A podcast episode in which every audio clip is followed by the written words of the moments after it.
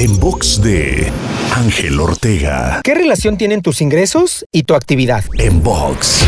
Existen cuatro tipos de personas hablando de la relación ingreso-actividad.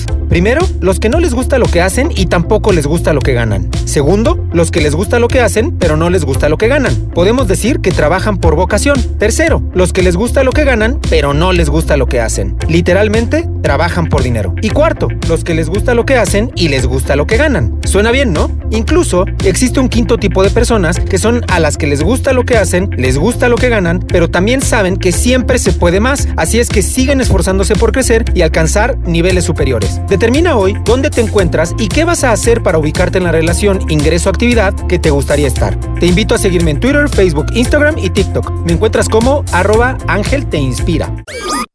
En box de Ángel Ortega.